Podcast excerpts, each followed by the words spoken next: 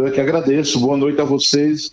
É um prazer repassar sempre as informações da área policial aqui do 14º Batalhão, sediado na cidade de Souza. Comandante, a Paraíba foi tomada por notícia hoje à tarde de que um adolescente esfaqueou um colega de escola é, dentro da unidade escolar aí em Souza. Esse adolescente foi apreendido. O que é que vocês puderam conversar com esse adolescente? Por que ele decidiu esfaquear o colega?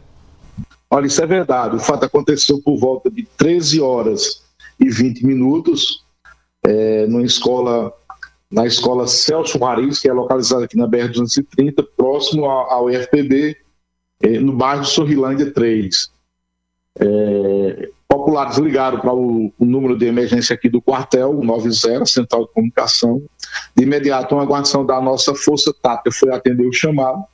Chegando lá, localizou o menor, na verdade, um adolescente de 15 anos, que estava sendo acusado de ter cortado o ombro esquerdo de um menor de 13.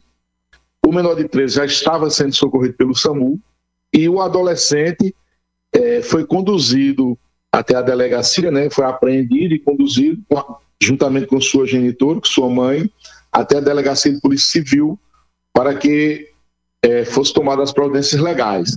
Segundo o menor agressor, né, o adolescente, é, o fato aconteceu em razão dele vir sofrendo bullying e também ameaças da vítima que ele teria é, cometido esse corte.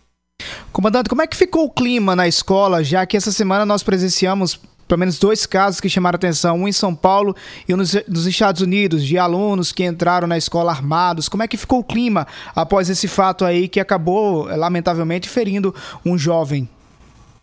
Olha, evidentemente que o clima não ficou bom, tendo em vista um fato de tamanha gravidade. A gente não espera que uma escola um ambiente de saber, de educação, de interação, que envolve é, professores, alunos e outros funcionários, a gente não, nunca espera que isso venha a acontecer. No entanto, é, é, quando menos se espera, acontece, e graças a Deus nós tomamos as providências devidas, né? rapidamente nossa guarnição chegou ao local e a situação foi controlada.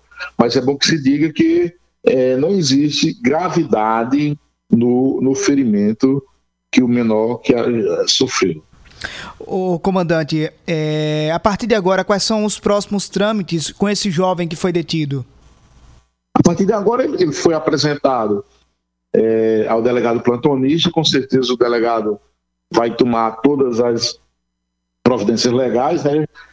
E o fato vai até a, a vara da infância e da juventude aqui na cidade de Souza, que é a vara competente para é, é, elucidar, para resolver questões dessa natureza.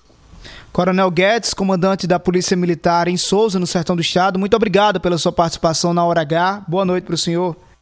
Eu é que agradeço, um forte abraço a vocês e tudo, tudo, tudo na paz de Deus.